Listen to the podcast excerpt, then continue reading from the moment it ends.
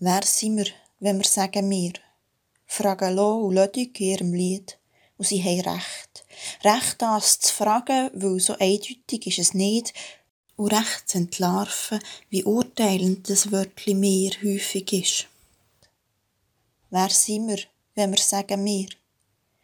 Wir in unserer Familie, wir im Betrieb, wir im Schuttclub, wir bei uns im Dorf, wir in der Kirchengemeinde, wir aus dem Kanton, wir in der Schweiz, wir in Europa, wir Menschen, wir auf der Erde, wir in der Milchstrasse.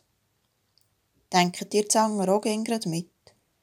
Die Nachbarn und die, die nicht zur Familie gehören, der gegnerische Schuttclub, die aus dem Dorf nebendran, die einfach schon ein bisschen anders ticken, die, die zwar schon in der Schweiz sind, aber halt gleich nicht so ganz zu uns gehören. Und bis wo geht jetzt neu in Europa? Wer zählen wir dazu und lassen wir rein? Und wer gehört halt gleich mehr zu denen als zu uns? Denn das Wort vom Kreuz ist Torheit für die, die verloren gehen. Für die aber, die gerettet werden, für uns, ist es Gottes Kraft. Es steht nämlich geschrieben, Zunichte machen werde ich die Weisheit der Weisen und den Verstand der Verständigen werde ich verwerfen.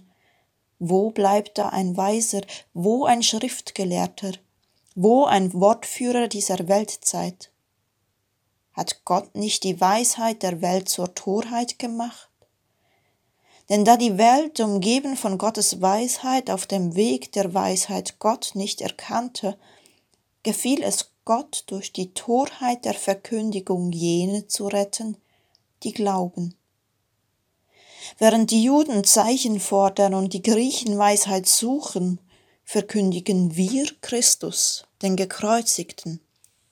Für die Juden ein Ärgernis, für die Heiden eine Torheit, für die aber, die berufen sind, Juden wie Griechen, Christus als Gottes Kraft und Gottes Weisheit. Denn das Törichte Gottes ist weiser als die Menschen und das Schwache Gottes ist stärker als die Menschen. Während die Juden Zeichen fordern und die Griechen Weisheit suchen, verkündigen wir Christus, den Gekreuzigten. Der Paulus wird im Korintherbrief abgrenzen, sich zusammenfinden und durch das seine Gemeinschaft stark machen. Dabei grenzt er aus und wertet ab, stellt die anderen in ein Licht, wo lange Schatten wirft. Das finden wir jetzt vielleicht nicht gut, aber gut, wie sollte er denn anders? Wir werden nur mehr, wenn wir wissen, dass wir nicht wie die anderen sind. Aber es gibt so viele andere, dass wir schier nicht mehr wissen, zu welchem Meer wir gehören. Also dir vielleicht schon, aber ich eben manchmal nicht mehr. Ich weiss nicht mehr, zu welchem Meer ich gehöre oder zu wie vielen. Und was, wenn wir uns jetzt täuschen und andere auf die Seite schieben und er gehört sie dann doch zu uns, weil sie uns ähnlicher sind, als wir haben gemeint, nur haben wir dummerweise das falsche Kriterium verwünscht, um herauszufinden, wer wir und wer sie sind. Wer sind wir denn, wenn wir sagen wir?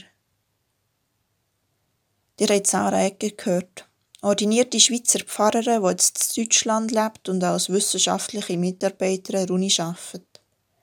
Und ihr? Wer seid ihr?